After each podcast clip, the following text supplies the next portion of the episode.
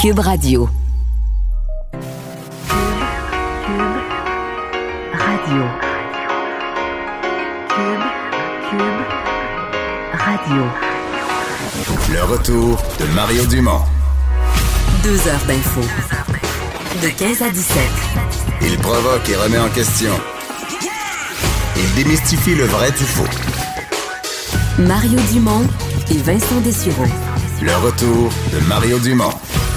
Bon vendredi. Et C'est un beau vendredi dans la plus grande partie du Québec euh, qui prépare la fin de semaine, qui ne sera pas aussi belle que le vendredi si on se fie à la météo. Bonjour Vincent. Salut Mario. Avec une pensée pour les gens de Fermont qui, eux, ont eu quelques centimètres de neige cette nuit.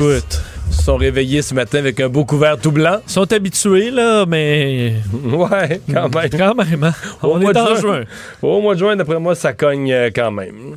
Euh, commençons par euh, le bilan de la COVID au Québec. Encore pas mal de décès. Oui, 50 nouveaux décès, euh, 33 dans les 24 dernières heures, plus 17 là, qui, qui dataient d'il y a plusieurs jours, donc ça fait quand même un total de 50. Euh, là où ça va encore une fois beaucoup mieux, c'est le nombre de cas, 255 nouveaux cas, donc on sent une certaine stabilité là, entre 2 et 300 depuis quelques jours. Et euh, dans les hôpitaux, ça va vraiment mieux. Là. 1030 personnes hospitalisées, c'est moins 46 encore aujourd'hui. Vraiment, c'est des baisses records là, depuis une dizaine de jours. Soins intensifs, moins 15. 131 personnes, donc, euh, euh, d'hospitalisées aux soins intensifs. On peut penser que pour l'équipement, là, tu sais, les commandes doivent Mais rentrer. l'INSPQ a mis à partir depuis hier ou aujourd'hui le nombre de et ça je comprends pas qu'on l'ait pas fait hein, le nombre de nouvelles entrées à l'hôpital parce que tu sais quand on nous dit on nous dit mettons à chaque jour il y a 1500 personnes euh, à hospitaliser. Mais c'est pas c'est pas à chaque jour les mêmes, j'étais toujours depuis longtemps mais j'étais curieux de savoir OK mais le 1500 roulement. mais il y en a qui sont décédés, il y en a qui sont guéris. Puis il y en a des nouveaux qui sont malades. Là, et là, dans le fond, ce qu'on voit, c'est que le nombre de nouvelles entrées à l'hôpital, tu sais, il y, a- il y a un flot de gens qui en sortent, là, qui, qui- qui sont, qui sont assez en santé, qui peuvent se sortir de l'hôpital, quitter l'hôpital. Mais le flot de ceux qui entrent, là, ça a vraiment baissé. Mais il y a quand même encore, euh, quotidiennement, une cinquantaine, 40, 50 nouvelles personnes. Parce qu'on a, pour ceux qui ont l'impression que la COVID est plus parmi nous, il y a quand même 40, 50 personnes qui sont suffisamment malades, qui rentrent à l'hôpital, dont quelques-uns encore. Il y a des nouvelles personnes qui rentrent encore aux soins intensifs. Sauf que le nombre baisse parce que il en sort plus qui sont rétablis, qui en entrent de nouveau, là, contrairement à il y, a, il y a un mois, mettons. Exact. D'ailleurs, pas de point de presse à 13h de M. Legault, qui est en Estrie là, aujourd'hui. Euh, rencontrait des élus Mais- régionaux, des représentants des CIUS. Va faire un point de presse à 15h30 là, euh, cet Mais après-midi. Ce qui est frappant, ce qui est notre cas, là, quand on habite dans un endroit où la COVID prend moins de place, le nombre de cas est moins élevé, on développe vite un sentiment que c'est comme un peu derrière nous. Là. Mais mondialement, euh, tantôt tu nous sortais le nombre de cas. Il y a- le nombre de cas par jour est plus élevé présentement, mettons, qu'en mai. Là. Oui, au niveau de la pandémie mondiale, Mondiale, là, ouais. euh, ouais, euh, c'est, les, les chiffres sont encore très inquiétants. C'est que c'est d'autres pays, c'est... Là, on est vraiment. en- L'Amérique du. Évidemment, le Brésil, c'est le pays là, où ça a vraiment. Et la, la courbe, eux, est loin d'être aplatie. Là. En Euh, nombre de morts, ils ont dépassé ou rejoint l'Italie. Euh, oui, d'ailleurs, ça s'est fait dans les dernières heures. Et au niveau des cas, là, hier, c'était à peu près record, un peu plus de 30 000 euh, nouveaux cas par jour. Mais même au les. États-Unis, il y en a moins, mais il y en a eu 20 quelques mille hier de nouveaux cas, 1000 morts. Qu'aux États-Unis, on parle moins de ça. Il y a les manifestations, mais tu veut dire 1000 morts d'une même, d'une même maladie dans une journée, ça doit être un grand pays, c'est pas, euh, c'est pas banal. Ben, aux États-Unis, ça avait quand même baissé à peu près, euh, quand même pas mal, mais là, c'est un peu plus un plateau. On voit que la courbe euh, baisse beaucoup moins des nouveaux cas. La courbe qui baisse, quand même, les décès est encore en baisse. Mais au, au, au Brésil, si on prend ce, ce- ce pays-là, je disais hier, c'est plus de 30 000 cas et dans les décès, on est à 1500 décès hier. Et Mais on dans l'hémisphère 1000, sud, là. ouais, mais dans l'hémisphère sud, t'as plusieurs pays. T'as l'Australie où le, ce coin-là, il n'y a plus rien. Là. Mais dans le reste de l'hémisphère comme l'Afrique du Sud, là, il n'y avait rien eu, le mars, avril, ben, ben tranquille, un peu en mai, mais rien de trop inquiétant. Puis eux, là, c'est depuis trois... En fait, eux viennent de vivre, là, ou sont en train de vivre ce qu'on a vécu, nous, quand ça a parti au début avril. Là. Mais regarde, te dire au début avril, là, mettons dans le monde, là, si on prend vraiment le bilan mondial, on avait en moyenne à peu près 75 000 cas par jour. Ça, c'était Nouveaux cas par jour. début avril. Début à mi-avril, ça a été assez stable, à peu près 75 000 par jour. Je me souviens, ça, ça revenait souvent. Euh, dans les, depuis euh, à peu près deux semaines, c'est, euh, on atteint 125 000 par jour dans le monde. Alors, euh, il y a des pays Ça veut dire qui qu'on ont largement compensé. On veut dire qu'on augmente d'un million à tous les 8-9 jours, 7-8-9 jours à peu près. là. Exact. D'ailleurs, on va atteindre le- le- le- les 7 millions là, dans, probablement d'ici lundi ou mardi. Euh, mais effectivement, ça montre que dans le, dans le monde, et là, évidemment, ça touche des pays euh, qui ont des infrastructures Argentine, des Chili, plus, euh, Pérou, là, tout, tout l'hémisphère sud, en, Am- en Amérique du Sud, beaucoup. Le Mexique, le Mexique, je me souviens, on faisait des farces avec le mur, là, parce qu'il y avait beaucoup de cas aux États-Unis, puis très, très peu au Mexique, mais là, c'est plus vrai pantoute. là. Le Mexique, ça aussi, c'est parti en montant là, depuis trois semaines, le nombre de cas. Donc, est-ce qu'il y a une saison? Je comprends qu'au Brésil, il fait, il fait, il fait chaud là, Mexique en ce moment. aussi. Mais Par contre, Chili, Argentine, eux, c'est l'hiver qui, qui s'amorce. C'est ça. Est-ce qu'on une saisonnalité, on voit que ça baisse hémisphère nord, Euh, mais du moins il y a plein de questionnements. L'OMS d'ailleurs n'a pas les réponses, mais le rappelait, c'est loin d'être terminé. Euh, on voit donc dans plusieurs pays où ça se, ça se gâte malheureusement. C'était euh, facile à prévoir. Baisse importante du chômage au Québec, au Canada pour le mois de mai. Oui, baisse euh, qui a quand même surpris dans son ampleur, là, surtout aux États-Unis aujourd'hui. Le taux de chômage qui s'établit à 13,7 euh, au Québec. Vous vous rappelez que c'était 17% au mois d'avril. Ouais. Et- Mais en avril, tout était fermé, puis en mai, là, c'est. ça, toi, ça te t'ébranle. Mais là, c'est parce que c'est pas de la euh, création d'emplois. Tu, tu- tu rouvres une usine qui était, formée, qui était fermée de force. Je sais pas, moi, une papetière, une, une usine, une usine qui était fermée de force. là. Tu lui donnes le droit de rouvrir. Ben là, tu vas-tu faire une conférence de presse, couper un ruban, me dire on vient de créer 400 emplois? Tu comprends? Euh, Effectivement. Elle a été fermée à cause d'une pandémie, l'usine. Mais euh, aux États-Unis, euh, M. Trump est en mode cou- de, dans couper Ah, des est- rubans, là. mais lui, il est content, terrible. là. Parce que euh, on s'attendait à ce que la- la- le taux de chômage atteigne peut-être même les 20% selon certains analystes. Et finalement, c'était 13,3 aux États-Unis. Mais je sais pas pourquoi ça aurait monté. Ils, ils ont déconfiné, ils ont rouvert des choses, en tout Ouais, cas. Ils ont ouvert beaucoup euh, dans plusieurs États, euh, effectivement. Euh, mais on a retrouvé donc 2,5 millions d'emplois. Et là, M. Trump, ce matin, euh, un tweet après l'autre sur le fait que c'était, écoute, les chiffres historiques là, de, de, de- d'emplois, Ben oui, de création d'emplois. C'est ça. C'est ça qu'en termes de création d'emplois, autant les pertes d'emplois du mois de mars à avril, c'était des pertes d'emplois jamais vues en nombre absolu parce que tu fermais des usines, tu fermais des entreprises, tu fermais des commerces. De force, là, tu les fermais. Oui. Mais c'est sûr que les réouvertures créent des, des regains de l'emploi jamais vus aussi. Là. Mais c'est artificiel, tu sais, c'est, des décisions sanitaires qui font créer ou. mais, C'est pas comme un emploi se perd parce que là, le commerce, il peut plus vendre. Non, le commerce, tu l'as fermé pour des raisons sanitaires. Là, tu donnes le droit de rouvrir. Ben, il rouvre parce qu'il a le droit d'ouvrir. Oui, ben, c'est un peu, c'est un peu ça. Mais monsieur, monsieur Trump qui était vraiment triomphant euh, au- euh, aujourd'hui, euh, donc euh, d'ailleurs disait que la seule personne qui pouvait, disons, faire changer ça, ce serait Joe Biden. là. Alors tapait sur son Ouais. adversaire, évidemment, monsieur Trump, et qui est allé Mario dans les dernières, dans les dernières minutes là. D'un parallèle, euh, Ben, dans je- une référence étonnante. Oui, je pense que vraiment, ça va être un des sujets dans les, euh, dans les prochaines heures, alors que M. Trump, euh, qui est vraiment aujourd'hui, là, je vous dis, il- écoute, il est... il brille, évidemment, tellement qu'il est excité par ces nouveaux chiffres. Le fait que la bourse euh, augmente en fou, d'ailleurs, aujourd'hui, c'est plus de 3% euh, au Dow Jones, donc en raison de ces chiffres euh, de- d'emploi. Bien, M. Trump, dans les dernières, en je vais vous faire entendre l'extrait, il a fait le lien entre les nouvelles aujourd'hui concernant l'économie américaine et la mort de George Floyd, expliquant que la baisse du chômage marque un grand jour pour George Floyd. Parce que lui, d'en haut, s'il regarde ça, là, il doit trouver ça extraordinaire. Oui, parce que M. Trump a souvent fait le lien entre l'économie et l'égalité, euh, euh, entre autres avec les Afro-Américains, en disant que lui, c'est, il a d'ailleurs dit dans les derniers jours que c'était le président ayant fait le plus pour la communauté noire, à part peut-être Abraham Lincoln. Euh, alors, lui dit... Celui ben, qui si a je- aboli l'esclavage. Exact. Donc, si je crée des emplois, ben, les, les Afro-Américains auront des emplois, puis ça va bien aller. Alors, je vous laisse entendre cet extrait-là. C'est en anglais, mais je vais vous le traduire où il fait le lien entre la baisse du chômage et à quel point c'est un grand jour pour George Floyd qui, est décédé. Écoutez-le. Hopefully, George is looking down right now and saying, This is a great thing that's happening for our country. This is a great day for him. It's a great day for everybody.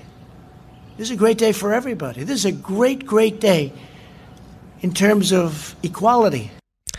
J'espère que George C'est nous, j'espère que George nous regarde de là-haut en pensant que ce qui arrive au pays est grandiose.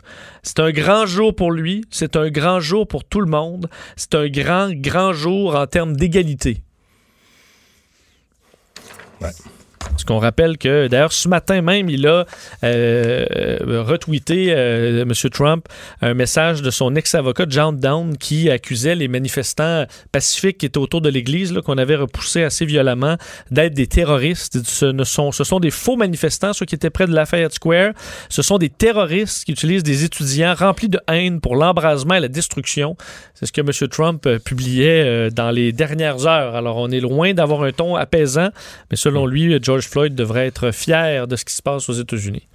Si on est de retour chez nous, euh, Bombardier qui annonce donc l'abolition de 2500 postes. Euh, on a beau avoir un contexte économique qui l'explique. Quand tu as reçu autant d'aide gouvernementale, toujours sous le même prétexte, maintenir les emplois les pertes d'emploi font réagir. Oui, puis à chaque fois, il y a un contexte. On comprend euh, une partie, mais les bonnes nouvelles pour Bombardier n'arrivent, on dirait jamais. Bombardier Aviation qui euh, compte abolir 2500 emplois, dont 1500 au Québec. C'est ce qu'on a appris euh, donc ce matin, ce que l'entreprise a annoncé. Donc, toutes les installations de Bombardier Aviation au Québec devraient être touchées par cette suppression de postes. faut dire, Bombardier Aviation, c'est des avions d'affaires seulement. on n'est plus dans l'aviation commerciale qui est en crise. L'aviation d'affaires aussi. Là. Donc, on parle mais moins quand même. Moins. Moins affecté là, que... Parce que des milliardaires, d'ailleurs, on voyait euh, des chiffres aujourd'hui, les milliardaires dans le monde se portent en général bien, même que plusieurs ont fait de l'argent pendant la pandémie. Euh, on le voit d'ailleurs avec les, marchés boursiers qui sont plutôt hauts euh, ces jours-ci. Il y a même une thèse disant, si tu as des gens d'affaires de haut niveau, mais qui utilisent... C'est juste à la frange, à la limite, qui n'utilisaient pas de jet privé, qui prenaient quand même la grosse classe affaires d'un gros avion mais là, qui pourrait se dire, eh, bon, Yann, là, des aéroports, euh, quand tu voyages souvent, prendre le risque, le masque tout le temps avec du monde à côté, que tu sais jamais si tu vas attraper la COVID. Tu sais, l'idée de voyager seul dans son jet d'affaires pour des gens qui en ont les moyens pourrait devenir plus tentante pour certains. Oui. Euh, malgré tout ça, Bombardier évalue euh, une baisse d'à peu près 30% sur 12 mois, ce qui amène donc à se, restructurer une, nouvelle fois. Donc, on, on, va préciser les usines qui sont affectées par les licenciements. C'était une grande déception. Une surprise, euh, semble-t-il, au syndicat des machinistes, entre autres, qui jugeait incompréhensible qu'on n'ait pas utilisé davantage la subvention salariale pour les employés, pour, même ceux, qui étaient sur la subvention salariale, dans le fond, ils ont été pour rien parce qu'ils vont être, ben, ils vont être mis à pied. Là. Et c'est sûr que de l'utiliser, on aurait repoussé le problème. Non, mais l'idée de la subvention salariale, c'est de garder ses employés sur la liste de paye, pas pour le fun, pour les rappeler après pour faire de la production. Pas pour fermer juste deux mois plus tard. C'est ça si tu vas euh, réduire ta production puis que tu n'auras plus de travail pour eux à leur donner au retour, donne rien de les garder sur le payroll. Il n'y aurait pas eu de logique économique pour Bombardier. Ça reste un gros coup. Les partis d'opposition, quand même, qui ont qui ont mis des conditions. Parce que là, on parle déjà de. Le gouvernement parle déjà de la possibilité de devoir aider un nouveau bombardier. Le ministre Girard n'a pas fermé la porte. Euh, les partis d'opposition qui ont quand même insisté sur le fait qu'il ne faudrait pas cette fois-ci que ça que ça coïncide, que tu as besoin d'aide financière, puis finalement, les patrons se votent des augmentations. Par contre, je, je, le PQ, j'entendais quelqu'un qui disait il faudrait que les boss nous jurent que, tu ils, vont geler les, les, les, bonus. Mais à ma connaissance, il faudrait retourner lire le mot à mot, mais c'est déjà ce qu'Éric Martel a dit. Il, y a, déjà, avant même tout ça, il y a déjà quelques mois, quand Éric Martel, l'ancien d'Hydro-Québec, est retourné, c'est un ancien de Bombardier qui est venu cinq ans chez Hydro et qui est retourné cette fois comme PDG de Bombardier. Me semble que c'est déjà ce qu'il avait annoncé, que lui, puis les hauts cadres, dans lui qui s'est pris une rémunération moindre qu'Alain Bellemare, puis qu'il n'y avait pas de, pas de bonus, puis pas de, pas de rémunération du genre. Mais enfin. Euh, grande annonce de Justin Trudeau, un plan de relance économique qui doit se faire dans la, euh, qui doit se faire dans le respect de de, la santé des gens, 14 milliards. Oui, un plan de relance sécuritaire et efficace. C'est ce que M. Trudeau promet. C'était hier la douzième réunion avec les premiers ministres des provinces par téléphone et M. Trudeau qui leur a présenté son plan pour la relance économique parce qu'on en est là. Euh, y a-t-il un plan? J'ai trouvé que c'était un fourre-tout. Quand il a décrit ce qu'il y avait dans le plan, là, Écoute, ben, veux-tu l'entendre? Je vais te faire entendre. Voici M. Trudeau qui explique où ira ce, ce 14 milliards. C'est de l'argent qui va être utilisé pour acheter de l'équipement de protection individuelle pour les travailleurs, y compris ceux qui travaillent dans le milieu de la santé. Ce seront des fonds pour payer le service de garde, pour offrir plus de financement aux municipalités, pour payer des congés de maladie et pour soutenir les plus vulnérables, comme les aînés qui vivent dans les CHSLD. C'est sûr que la situation est différente d'une province à l'autre et notre plan va en tenir compte. Mais voici ce qu'il faut retenir. On est là pour assurer la santé et la sécurité de tous les Canadiens à travers le pays pendant qu'on relance l'économie. Bon. bon. Mais c'est un peu ce que je disais. Donc, euh, des services de garde, de l'argent pour les municipalités, des congés de maladie, des argent pour les plus vulnérables, de protection. L'équipement de protection. Je dis pas que c'est pas toutes des bonnes causes, mais ça a plus l'air d'un ramassis de demandes des provinces. Euh, bon, les congés de maladie, ça c'est son idée à lui. On va payer des congés de maladie, les provinces veulent pas payer. Est-ce que c'est de la relance économique, ça? Ben, c'est plus ben, c'est-à-dire que tu peux, tu peux tout associer. Exemple, tu peux dire les équipements de protection. Ben oui, si les entreprises recommencent à travailler, en besoin d'équipements de protection. Les CHSLD, je vois pas le lien avec la relance économique. Mais donc, ça m'est apparu le 14 milliards fourre-tout pour régler un paquet de problèmes avec les provinces. Et quand les journalistes l'ont amené sur le comment, je me suis interrogé, est-ce qu'on va créer une chicane fédérale provinciale? Parce que il dit oui, ben moi, il va falloir qu'on le fasse selon des normes partout au Canada. dès que tu embarques là-dedans, ça veut dire que tu vas exiger des provinces de la façon de dépenser ces sommes-là. Puis là, ben, il y en a une partie qui est dans, par exemple, un domaine comme la santé. Euh, les congés de maladie, tu arrives dans euh, les, les, normes du travail. Donc, tu arrives dans des champs de juridiction des provinces. Fait que si tu imposes une façon de dépenser l'argent dans les juridictions des provinces, à mon avis, tu as une chicane, avec, au moins avec le Québec, potentiellement avec d'autres provinces aussi, l'Alberta, l'Ontario. Souvent, c'est les plus petites provinces qui disent rien parce que, ils sont pauvres, ils prennent l'argent, et ils s'en foutent, là, mais ça devra se faire de façon euh, verte aussi, parce qu'on veut une relance euh, en respect des euh, évidemment de la lutte au changement climatique. Alors, il y a 60 nouvelles initiatives vertes, entre autres, dont la moitié dirigée par des peuples autochtones. Alors, on verra le détail de, de, tout ça, mais c'est dans le plan de relance. On annonçait aussi que beaucoup moins d'utilisation de, la PCU, là. donc à peu près un million de moins de Canadiens qui sont sur la, la, la, PCU. Évidemment, des gens qui ont retrouvé leur emploi, on le voit dans les statistiques. Et de l'aide pour les Canadiens qui vivent avec un handicap. 600 euh, dollars unique, non imposable. Euh, comme pour les aînés. Euh, le même comme le 300 ou 500 pour les aînés. Exactement, pour compenser pour des dépenses supplémentaires. Et également, on va aider les entreprises à adapter les milieux de, de, travail. Ça veut dire qu'on est dans la semaine pour les, les, les, personnes vivant avec un handicap. Alors, M. Trudeau avait cette annonce aujourd'hui à faire pour, à leur sujet. Et puisqu'on parle de relance verte, euh, il y a les gouvernements qui annoncent, euh, oui, euh, entre autres à Québec, pour relancer de façon plus, plus vite l'économie, on va accélérer des projets de transport en commun. Mais il y a une question qui se pose. Vous avez peut-être vu cet article ce matin qui dit les concessionnaires automobiles, autant dans le neuf que dans l'usager, il y a bien des gens qui, qui se montrent intéressés, même des gens qui n'avaient pas de véhicule ou qui en avaient juste un véhicule pour le couple on veut plus prendre le transport en commun. On se dit avec la COVID, c'est pas propre. On respire le même air que tout le monde. Et donc, on, on préfère avoir son propre véhicule. Donc, est-ce que, est-ce que les gouvernements investissent dans le transport en commun alors que le public va en vouloir moins? Étienne Grandmont est directeur général de Accès Transport euh, Viable. Bonjour, M. Grandmont. Bonjour, M. Dumont. Est-ce que le transport en commun risque de vivre de la, décroissance ou une perte d'intérêt avec euh, la présence d'un virus dans l'air? Ben, certainement, à court terme, oui, là, vous avez tout à fait raison. Jusqu'à temps qu'on trouve euh, ou des moyens de, de, rassurer la population qui utilisait le transport en commun, ça veut dire que les, les sociétés de transport auraient euh, démontré qu'il est très, très, très sécuritaire de prendre le transport en commun avec toutes sortes de mesures de nettoyage, désinfection, masques, etc., euh, qui, qui enverraient un signal positif. Mais d'ailleurs, on voit quand même que il y a un certain regain. On, comprend qu'on n'est pas au même niveau qu'avant la pandémie, mais le, RTC a justement annoncé que le 20 juin prochain, euh, on passerait de l'horaire euh, d'été à l'horaire normal, donc euh, d'ici quelques jours.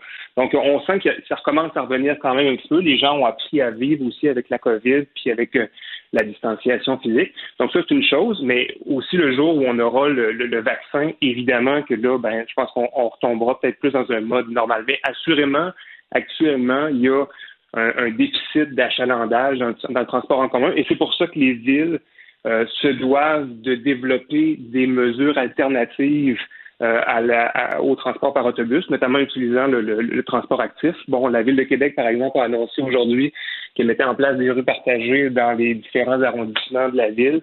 Euh, justement pour offrir des choix aux gens qui voudraient déplacer non plus en autobus euh, du, réseau de transport de la capitale, mais en vélo, par exemple, sur des aménagements temporaires ou euh, à pied, toujours sur des aménagements qui sont temporaires pour l'instant. Et donc, l'objectif, évidemment, pour les villes, c'est de s'assurer que dorénavant, en fait, on offre des alternatives aux gens qui veulent ou qui peuvent se déplacer de manière durable plutôt que d'aller vers le tout à l'automobile, parce que de toute façon, tout à l'automobile, à partir du moment où on sera 100% déconfiné, ben je veux dire, il y avait déjà de la congestion avant, il va y en avoir juste plus après. Le réseau municipal, le réseau supérieur aussi sont à pleine capacité déjà. Donc, est-ce que c'est une, est-ce qu'on, est-ce qu'on, est faut offrir des, des, alternatives tout de suite aux gens là, hmm. pour éviter qu'on se retrouve avec des épisodes de congestion supérieurs à ce qu'on avait avant. Là? Mais il y a une crainte, évidemment, vous avez raison. Ouais. Mais je veux dire, c'est pas, j'oserais dire, c'est pas une bonne saison pour le transport en commun. Là. Euh, le train qui a été bloqué par euh, des poignées de manifestants juste avant la pandémie, le train qui était bloqué au nom d'une cause qui nous concernait même pas par une poignée de manifestants pendant des semaines, les gens avaient pas de train. Euh, après ça, bon, la pandémie, ça amène d'autres craintes qu'on vient de décrire. Je veux dire, ça se peut qu'un résident de Candiac qui était habitué à prendre le transport en commun se dise bon ben moi je me rachète une auto, un point c'est tout. Là. Le transport en commun c'est pas propre c'est pas fiable. le transport en commun a un job à faire pour convaincre les gens de ce, que c'est le meilleur transport et non pas juste essayer de les faire sentir coupables par rapport au changement climatique.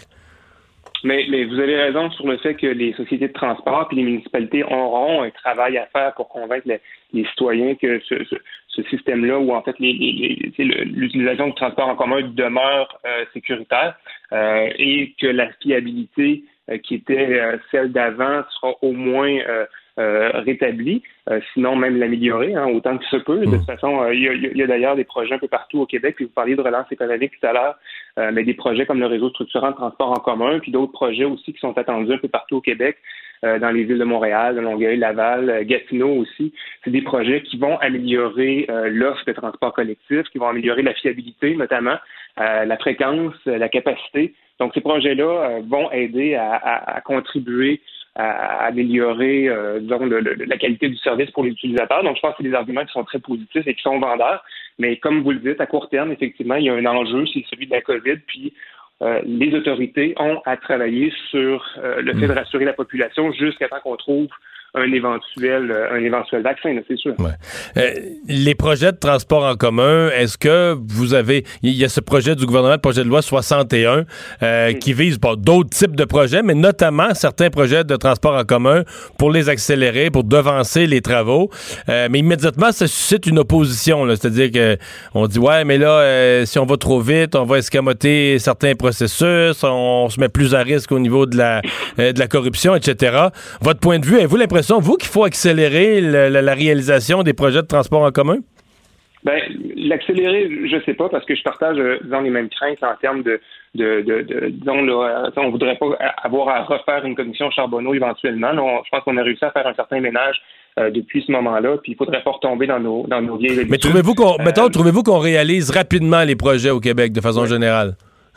Ben, je pense qu'on les, on peut prendre la question de deux façons. En fait, il y a, la première chose, c'est qu'on on, réalise les projets. Il faut, faut le faire rapidement parce que de toute façon, ça fait longtemps qu'on n'a pas fait des projets comme celui-là. Il y a d'énormes retards à, rattraper. Si je prends juste le cas de Québec, par exemple, on parle d'un tramway à Québec depuis le début des années 90, puis pour toutes sortes de raisons, on a mis de côté l'idée d'un tramway.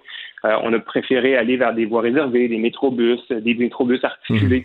Donc, on a beaucoup tardé. Donc, dans le sens de d'aller rapidement pour mettre en œuvre ces projets-là, je pense que si c'est pour rattraper un déficit de réalisation, oui, dans ce sens-là, il faut aller rapidement. Mais d'autre côté, faut pas escamoter non plus les processus qui font en sorte que les, les appels d'offres, les travaux se font de manière saine, puis qu'on ne faudrait pas escamoter non plus les processus d'évaluation environnementale. Ça, c'est essentiel, évidemment, même quand le projet est vert, c'est un projet qui est bon pour l'environnement, il faudrait quand même que euh, l'entièreté du processus euh, se fasse de façon durable, puis qu'on respecte, parce que c'est pas juste le tramway à la fin, une réalisation d'un tramway, c'est aussi tous les travaux qui y mènent.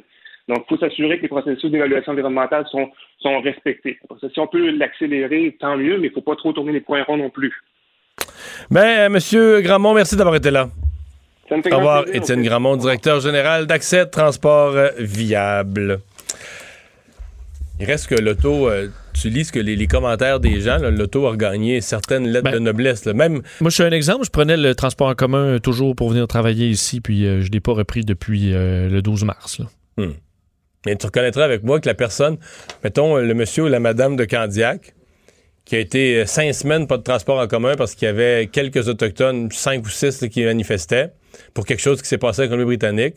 Là, après ça, a pu prendre son transport en commun, je sais pas combien, quelques jours. Puis après ça, la pandémie.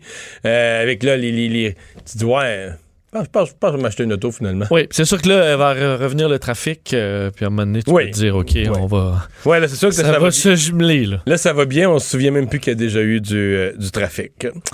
Euh, nouvelles exigences. Donc, euh, ouais, le, le fait qu'on a beaucoup, beaucoup, beaucoup de candidatures pour être préposé aux bénéficiaires, euh, ça a donné un peu de, de marge de manœuvre au gouvernement pour monter la barre de ses exigences. Parce que quand t'en veux 10 000 puis tu penses que tu vas avoir 9 000 candidatures, tu fais pas la fine bouche. Non, exactement. Tu prends ce qui passe. Et là, on pourra faire un Alors, meilleur tri. Est-ce qu'on a le chiffre? C'est autour de 80. On approche de 80, on était ouais, autour de c'est ça. 80 000 parce qu'hier, on s'y approchait. Puis aujourd'hui, la, la journée euh, limite. 17. Il reste deux heures si vous voulez devenir préposé aux bénéficiaires.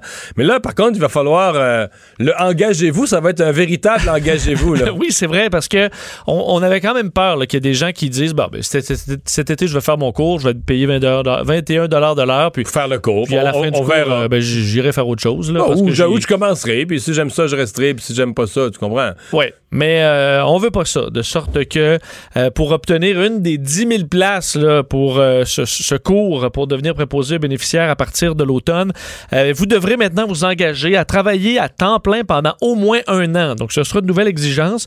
Vous devrez également, bon, travailler de soir, de nuit, les fins Ouais. de semaine. Sinon, Sinon, tu perds ta- ce qu'on appelle la bourse d'études. c'est ça, c'est que le, le- le- ce qu'on a présenté comme une rémunération de 21 pièces de l'heure, dans le fond, c'est tu peux pas être payé pour étudier. C'est une grosse bourse d'études, là. Et euh, donc, à la fin, si J'essayais de la calculer, 21 pièces de l'heure. C'est quoi, c'est 12 semaines, la formation? Fait que ça doit être des semaines d'environ à 700 pièces par semaine. Dans ça, 700 quelques, Ben, là, ben, presque 800. 12 semaines, euh, d'après moi, c'était un 8-9 000 pièces là, alors ça pourrait... à euh, rembourser? disons, ça te pousse à faire ton année. Ouais. Euh, D'ailleurs, on sait qu'on envoie. Ou ça te pousse carrément à, à cette étape-ci à dire, ah ben, c'est-tu, oh, on laisse ça. Non. Ouais, je- Mais euh, on essayait de se poser la question ce matin avec Emmanuel Latraverse, à combien, mettons, de 80 000, là, ils vont descendre à combien, juste avec ça, là, que l'engagement de dire, regarde, si tu te lances dans la formation, tu vas la rembourser si tu fais pas une année de travail. Juste enlever les doublons, euh, faire au moins un petit tri là, pour ce qui- les candidatures qui n'ont pas de bon sens. Euh, après ça, demander euh, ces, ces- ces nouvelles restrictions, ça se peut, On coupe de moitié? ça réduit peut-être même un peu plus. Ah, peut-être même. mais les doublons, on l'avait vu avec Je contribue. Là, Non, mais dans ce cas-ci, il disait qu'il y en avait plus. Il y a pas beaucoup? Non, non, non, mais ils les avaient enlevés au fur et à mesure. Là. Il était pas Ok. supposé avoir tellement de doublons. Bon, alors on, euh, on verra, mais euh, du moins, on sait qu'on envoie à tous les euh, inscrits un questionnaire et ensuite une armée, c'est le terme qu'avait utilisé M. Legault, de fonctionnaires vont faire des entrevues téléphoniques. Reste que si on réussit vraiment à choisir 10 000 candidats de la bonne façon d'ici la mi-juin, qu'on fait la formation et que tout le monde Mais si, signe est pour au un travail, il y a quand même un sérieux. Là. Tu signes pour un an, ça veut dire que ça t'oblige à t'asseoir puis à dire, OK, moi, là, je pense que personne ne veut rembourser 8000 pièces de bourse d'études. là. Pour- Fait que je pense que ça t'oblige à t'asseoir et dire, OK, je suis prêt, moi, à faire ça, dire euh, la nuit, le jour, pendant un an, euh, je vais faire le travail, je vais aller m'occuper des personnes, je vais faire l'hygiène, je vais passer à tous les aspects du travail, puis dire, oui, je me commets. À mon avis, tu fais un tri sérieux. Là. Ceux qui étaient là juste pour l'argent ou pour le kick ou pour... Et, euh, mais si on fait tout ça d'ici le 15, euh, c'est quand même un tour de force. Là. On va se Oui. le dire. Si tout ça se passe bien, ça va avoir été quand même une mission assez complexe à réussir. On va faire une pause. On va parler au retour de Bombardier. Est-ce qu'il faut euh, d'abord euh, remettre de l'argent et comment on doit interpréter politiquement euh, ces mises à pied? Le retour de Mario Dumont. Joignez-vous à la discussion. Appelez ou textez 187 Cube Radio.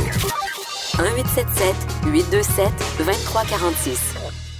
Alors, on va parler de Bombardier, de ces mises à pied. 2500 emplois coupés au total, mais euh, c'est surtout 1500 euh, au Québec, à l'intérieur. Député du Bloc québécois de La Prairie est avec nous. Bonjour, M. Terrien. Bonjour, M. Dumont. Euh, bon, est-ce que les. D'abord, est-ce que pour vous, vous comprenez ces mises à pied ou est-ce qu'elles vous choquent ou déçoivent? Bon, là, il y a comme euh, deux, deux aspects là, de cette, de cette nouvelle-là qui, qui est assez frappante. D'abord, dire que la pandémie a fait une autre victime. Ça, je pense que tout le monde s'entend. Dans le domaine de l'aviation, c'est encore pire. On, voit un retour à la normale tranquillement qui se dessine, mais au niveau de, la- de l'aviation, euh, c'est clairement plus lent que, la reprise va se faire. Donc, c'est un peu inquiétant pour ça. Ça, c'est le premier aspect. Deuxième aspect, c'est que la subvention salariale qui a été offerte par le gouvernement fédéral euh, ne semble pas, dans ce cas-là, avoir euh, aidé justement à empêcher ces pertes d'emploi-là.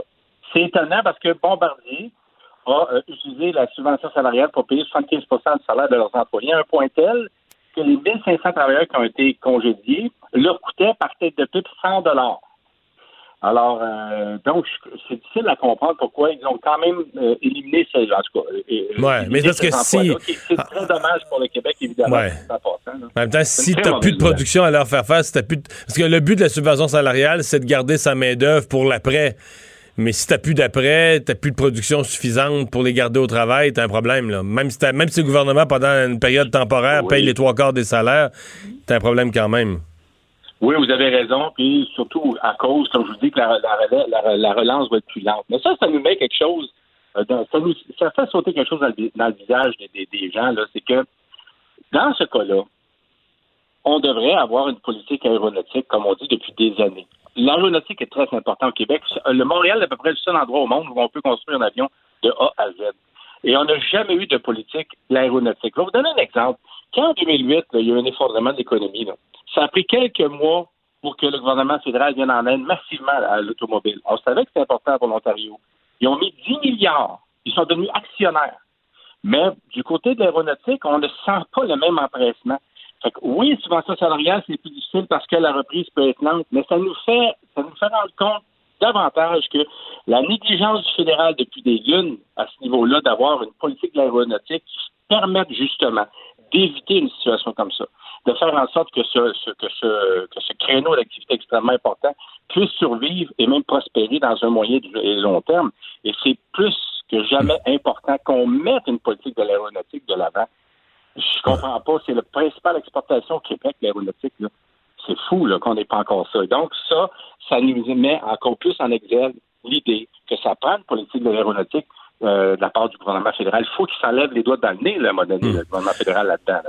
Bon, euh, est-ce que, est que les gouvernements peuvent aider encore? Parce que là, bon, il y a les mises à pied. Du côté de Bombardier, on va dire, bon, on n'a pas le choix, il faut qu'on fasse ça. Peut-être qu'on va en rembaucher plus tard, mais là, pour l'instant, le, marché est en, est en baisse. Est-ce que euh, si Bombardier demande de surcroît, puis il semble que ce soit le cas, de l'aide financière supplémentaire à Québec et à Ottawa, est-ce qu'il faut que les gouvernements aient une oreille pour ça? Parce qu'il y a une partie des, contribuables de la population qui, est essoufflée d'aider Bombardier. Ben, écoutez, est-ce que Bombardier nous a aidé à nous a, nous a, à les aimer? C'est pas toujours le cas. On sait que dans le passé, ça n'a pas toujours été évident. Mais encore une fois, vous avez une situation où c'est une industrie qui est une industrie de, présent et d'avenir. On parle d'une industrie florissante. Là. Je sais qu'on a des problèmes actuellement, mais c'est une, industrie de l'avenir et non pas une industrie du passé comme l'industrie pétrolière. Nous, on pense que d'investir intelligemment à l'intérieur d'une politique aéronautique où qu'on aurait des buts, des visées, des objectifs clairement établis, une coordination de l'ensemble des, de l'aide du gouvernement de toutes sortes pour faire en sorte que l'ensemble des tissus industriels autour de l'aéronautique au Québec puisse passer à travers et prospérer dans du moyen et du long terme et faire en sorte que Bombardier n'ait plus à demander toujours de l'aide gouvernementale parce qu'il y aura justement hmm. euh, sur, un, sur un fonds de mais, mais, je reviens à ma question. À, court terme, dans l'immédiat, s'il demandait une aide d'urgence, euh, est-ce qu'on euh, est-ce qu'on discute?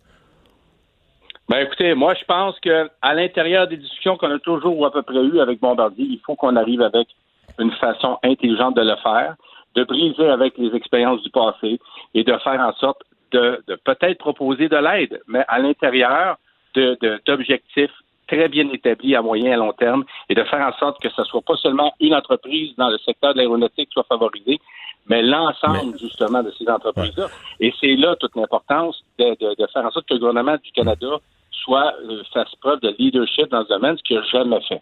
Vous dites que euh, c'est une industrie de l'avenir, l'aéronautique, euh, contrairement à l'industrie pétrolière mais c'est un gros client de l'industrie pétrolière. C'est une extension de l'industrie pétrolière. Si on écoute Greta Thunberg, l'aéronautique, c'est une industrie finie autant que le pétrole. ça brûle du gaz, puis on n'en veut plus, puis on veut, on veut plus de touristes de masse. On veut surtout plus des avions d'affaires comme ça, des PDG qui se développent, qui se déplacent dans un jet privé. On veut plus rien de ça. Si on, certains environnementalistes pourraient dire que c'est une industrie dépassée, finie. Ben oui, mais écoutez, là, avec, avec une mondialisation des, des marchés là, qui est toujours en constante progression, là, je pense que j'ai pas besoin à ce moment-ci de vous vendre l'idée que l'industrie de l'aéronautique, c'est une industrie de premier plan qui va demeurer de premier plan. Est-ce qu'on est pour favoriser euh, une, une, industrie de l'aéronautique plus éco-énergétique, plus intelligente en termes de d'économie de, carburant?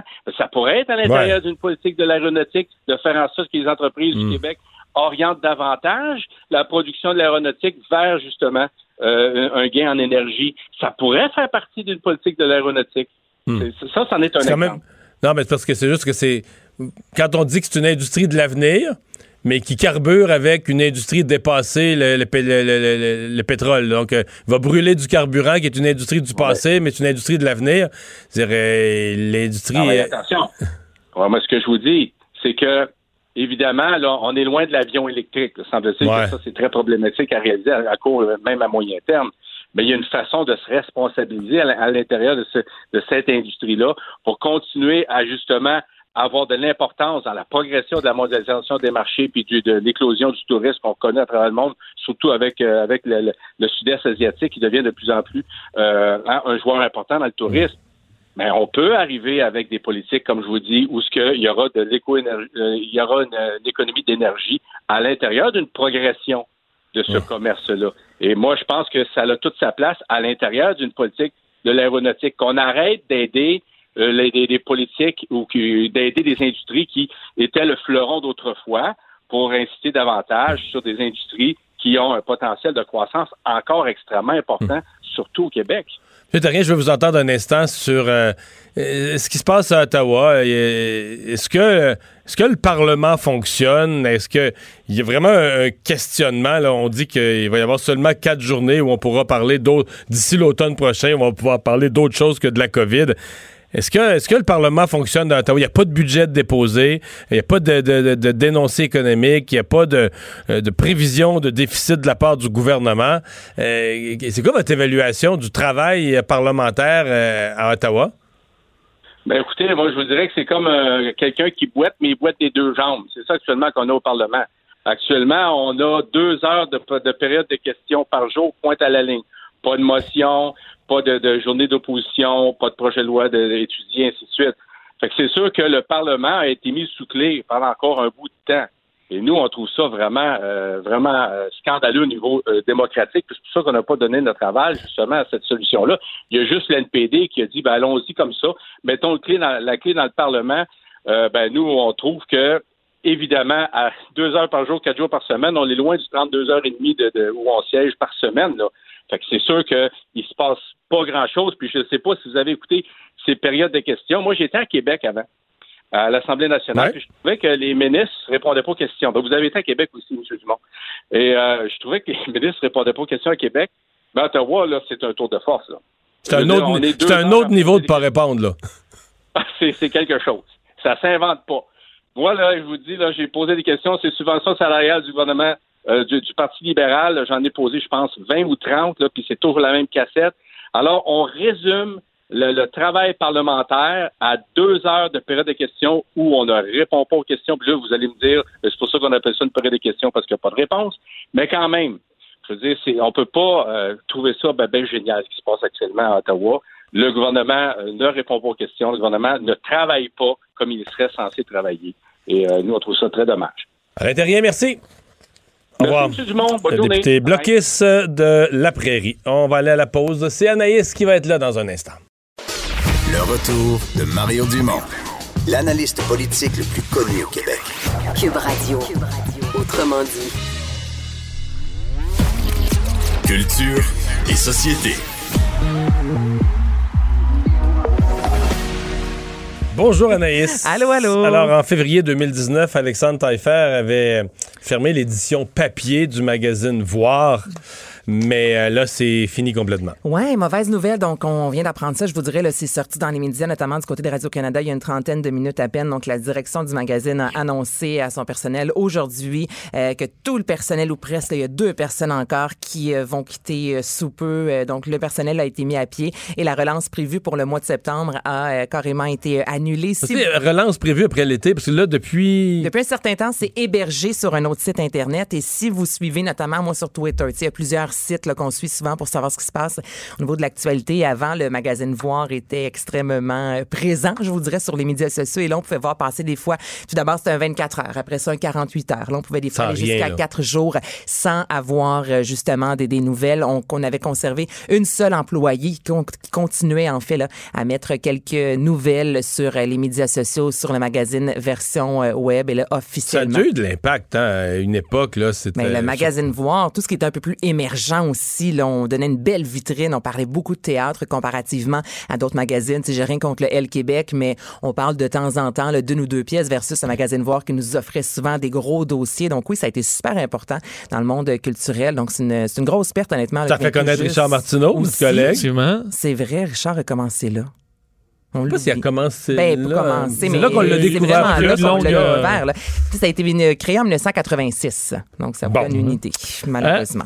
On se dirige vers le spectacle de la fête nationale tranquillement. Tranquillement, Et on en sait pas plus. vite, on en sait plus. Mais là, j'ai jasé avec euh, Pierre Lapointe qui euh, animera encore une fois cette année avec Ariane Moffat. Je vous rappelle que ce sera le 23 juin prochain, tournée en direct de l'amphithéâtre Cogeco à Trois-Rivières. Et là, j'ai demandé euh, tout d'abord à Pierre Lapointe, qu'est-ce que vous voulez? Parce qu'on s'entend que ça va pas vraiment bien dans ce temps-ci, là. Avec la COVID, là, on pense aussi à ce qui s'est produit avec George Floyd. Il y a des moments de l'année ou euh, de la vie où ça se passe bien, puis on a l'impression que toute la société est en santé. Là, c'est un peu différent. Donc là, je lui ai demandé, allez-vous tout d'abord adresser ça? Est-ce que, euh, qu'est-ce que vous espérez comme soirée? On l'écoute. Il y a quelque chose d'assez beau dans ça. Je, compare ça un peu à une peine d'amour. Je dis souvent un peu à la blague, mais bon, pour l'avoir essayé, pour l'avoir vécu, je sais que c'est vrai. Quand on est en peine d'amour, on écoute de la musique, la musique est encore meilleure. Quand on va prendre une bière, on la boit encore plus consciemment, notre bière, parce qu'on on est triste puis on sent ça. J'ai l'impression que la Saint-Jean, cette année, va créer ça chez les gens. Oui, on va faire un show devant une salle où il n'y aura pas de public, contrairement à l'habitude, par exemple, l'année passée, quand on a fait la, la, la, fête nationale, je pense qu'il y y avait 90 000, 100 000 personnes sur les plaines. C'était une foule record parce qu'il faisait extrêmement beau en plus. On vivra pas ça de la même manière, mais j'ai l'impression qu'autant pour nous que pour le public, ça va accentuer cette espèce de plaisir, le, le lien qu'on a avec la musique va être encore plus fort, puis le lien avec la fête aussi va être encore plus fort que d'habitude. Donc nous, on va essayer, Ariane et moi, d'être porteurs de cette, de cette sensation-là de fête. Mais lorsqu'il m'a parlé de l'an passé sur les plaines, j'avais complètement oublié, mais c'est vrai, quand on écoute à la télévision, quand on regarde un spectacle de la fête nationale, juste de voir souvent la foule avec les fameux petits Non, drapeaux. la foule fait partie du- La de l'atmosphère du show. Mais ça, c'est vrai dans le sport. Ben, un peu partout. Dans Mais, plein d'affaires, ouais. là, tu sais. Tu as tout à fait raison. Donc, j'ai hâte de voir, mais c'est quand même une quarantaine Tu sais, au d'artistes. hockey, quand là. la rondelle vient sur le bord de la ligne, de rentrer dans le but ou peut-être pas, le goaler met la main. Je veux dire, la foule qui fait. tu sais, tu vois, c'est- Ah, ça fait Ça fait partie partie de- de, ouais, de ouais, c'est un- l'atmosphère d'être Mhm. assis chez vous, puis tu. Tu partages l'événement puis l'émotion du monde parce qu'ils sont contents, ils ont peur, euh, ils sont choqués, euh, il y a eu l'arbitre. Mais Mhm. tout ça, c'est l'atmosphère du match. Là. Ça fait partie de. Donc, mais au moins, en sachant qu'il y a une quarantaine d'artistes, je me dis, eux pourront faire un party derrière. Donc, ils vont quand même avoir un sentiment d'être en gang pour célébrer euh, la fête nationale. Et le 23, ce sera diffusé euh, sur Cube Radio. Donc, vous êtes à la maison, dans la voiture, vous syntonisez Cube Radio. Sinon, Radio-Canada, TVA, Télé-Québec et V. Et on sait que... Il n'y a pas grand-chose qui a été diffusé il y a comme Pas ça. grand chose et je voulais entendre Pierre Lapointe là-dessus parce que on va se rappeler que Sylvie qui est allée à tout le monde en parle parler euh, des A comment à quel point c'est important euh, en télévision. Elle a dit ce qu'il avait à un certain moment dévoilé un cachet qu'il avait fait avec le nombre de chansons écoutées sur Spotify. Il a pas peur de dire ce qu'il pense. Donc moi je voulais l'entendre là-dessus. Ça fait quoi dans sa vie à lui de savoir que ce gros spectacle là sera diffusé partout au Québec? Ben moi c'est drôle parce que ça fait des années que je, que je souhaite secrètement que ce genre d'événement-là arrive pour tous les grands, les grandes remises de prix comme les Gémeaux, comme la Disque, comme le Gala du cinéma. Pour moi, ça devrait être ça pour soutenir vraiment profondément notre industrie culturelle. Là, maintenant, ce qui est bien avec la fête nationale, c'est que c'est pas pour vendre quoi que ce soit, c'est pour les Québécois, les gens qui ont envie de fêter avec le Québec, parce qu'il y a des gens aussi qui vont sûrement être téléspectateurs et qui, n'habitent pas nécessairement le Québec. C'est pour fêter aussi la francophonie. Euh, il y a quelque chose de symbolique là-dedans qui est super. C'est le fun que toutes les entreprises se disent, là, on s'en fout, on est là pour les Québécois. Oh, yeah, Ah, les codes d'écoute, comme il a dit. Ouais, je trouvais ça bien de dire, c'est vrai, on n'est pas là pour vendre quoi que ce soit. là, on est vraiment là pour, une fois, tout le monde être ensemble, être unis. Non. Euh, la série, l'émission La Dérape. La Dérape, troisième saison et ultime saison qui est débarquée jeudi. Ah oui, on sur sait que c'est la dernière. C'est la dernière. Ça a Oh. été annoncé il y a quelques temps déjà. et C'est débarqué jeudi sur Club Illico. Je vous fais entendre un extrait. Sur la piste, tout le monde va aller vite, essayer d'aller de plus en plus vite. Et ce que tu veux, dans le fond, c'est tout ralentir autour de toi. C'est vrai que tu ressembles à ton père. Paraît que t'es encore plus rapide que lui. Là, je sais pas si c'est une bonne affaire, ça. Donc, l'émission La Dérape, la dérape plutôt met de l'avant euh, Julia, interprétée par Camille Filton, qui, elle, veut devenir pilote euh, professionnel. Donc, c'est vraiment la quête que l'on suit euh, dans les euh, trois euh, saisons. Et là, je lui ai parlé ce matin et je trouvais ça fantastique parce qu'honnêtement, moi, demain, tu me dis d'embarquer dans une voiture de course. Pas certaine que je vais savoir exactement comment tenir le, le- le volant. Tu sais, c'est très différent. Êtes-vous déjà en- embarqué dans une... Ben, Ouais, un peu, ben un peu. ouais, non, pas vraiment. Ben, Pas vraiment. Des- c'est des go-karts, un peu fait de la-. T'as mis ton talon, c'est c'est oui ou c'est non, t'embarques ou non. dans Non, mais ça dépend de ce que tu t'attends par voiture de course. J'ai fait de la course dans des voitures, OK. dans des certains événements, un grand prix de karting aussi avec un expert qui coachait, mais pas plus que ça. OK. D'ailleurs, j'ai eu une sortie de piste, même j'ai perdu une roue, j'ai mais rentré vraiment, une dans le- Formule 1, euh, on embarque là-dedans, on fait rien, là. On est perdu, là. Mais je veux dire, sinon, on rate le premier virage, puis on se Oui, oui, alors Ouais. absolument, absolument. Non, C'est non, c'est juste, non, c'est juste trop puissant, là. Si t'as Tu pas les pèses sur le gaz, puis t'es parti. Tu pèses euh, sur le gaz, le- c'est ça, puis tu rentres dans le mur, puis. euh, Merci, bonsoir. là. Mais là, justement, j'ai j'ai parlé avec Camille qui, elle, me disait même ne pas conduire manuel. Et là, il a fallu qu'elle apprenne à conduire manuel avec sa mère pour le, le tournage parce que ça s'est fait vraiment sur une vraie piste de course. Et là, elle me raconte un peu, elle nous a raconté comment, parce qu'il y avait un, un professionnel qui lui a montré comment conduire ces fameux euh, bolides-là. On écoute ça. Puis dans la saison 3, d'être dans une voiture de course. La voiture à l'intérieur, ça ressemble pas à un auto comme dans, dans la vie. Là. Il y a juste le bain, tout le reste, c'est juste du métal. Puis il y a des filets partout pour, tu sais, si jamais tu dans ton auto. T'es attaché, là, t'es tellement attaché que tu peux plus bouger. Puis il y a des poteaux de métal pour que l'auto tienne si jamais tu fais des tonneaux. Non, non, c'est vraiment comme, c'est vraiment spécial quand tu rentres dans, dans une voiture de course. Surtout avec tes gants, tout ton équipement, t'as un casque. Euh, fait que c'est vraiment impressionnant. C'est sûr que, évidemment, quand tu conduis dans une voiture de course, que tu joues une pilote professionnelle, justement, Julia est, est la meilleure pilote de tous les pilotes du monde, là. Fait qu'il faut vraiment que je conduise bien ma voiture, là. Il nous, il nous montrait tous nos faits et gestes, nos mains, comment placer nos mains sur le volant, euh, comment changer de vitesse, à quel moment changer de vitesse, comment aller prendre tes vibreurs ou tes, t'es comme, tu sais, quand tu prends une courbe, faut que tu apprennes d'une certaine manière pour, pour, pour, pour euh, économiser ta vitesse tes affaires là, mécaniques, là, puis c'est vraiment, c'est comme un autre monde, là. Moi, j'ai bien aimé les affaires mécaniques. Parce que c'est Oui. ça qu'elle Oui. dit, Je, je connais pas ça. Je connais pas ça, les voitures. Puis dans la première saison, à, à plusieurs moments, on la voyait euh, travailler vraiment dans son moteur puis expliquer tu sais, ce qu'elle ce qu'elle faisait. Puis elle me disait ça, c'était l'enfer. Parce Les que textes tu- t'as pris, là. Ouais, Ouais. c'est ça. Elle dit là, je commence à me connaître un peu plus. Elle m'a dit honnêtement, là, je Mais connaissais c'est une- c'est un- zéro. C'est un beau côté du métier d'acteur, par Ben contre, de dire, hey, on te donne une formation euh, poussée De dans quelque chose que tu n'aurais jamais essayé. là. Ben tellement. Donc là, maintenant, elle est capable quand même d'en parler avec ses, ses pitons puis ses machines. Mais je la trouvais très drôle. Donc, c'est disponible donc, depuis C'est disponible depuis, OK, ça l'est Depuis, présentement. euh, sur nous le sommes club, vendredi, ouais, euh, donc c'est sorti hier, dernière euh, saison, l'ultime saison. Et il y a un de mes artistes québécois préférés qui sort une nouvelle chanson. Oui, Patrice, est-ce que tu as entendu cette chanson Euh, non, je l'ai pas entendu. Ah, ben là, juste pour toi, pour tous les fans, voici La Grande Évasion. Au-dessus de matin. Envie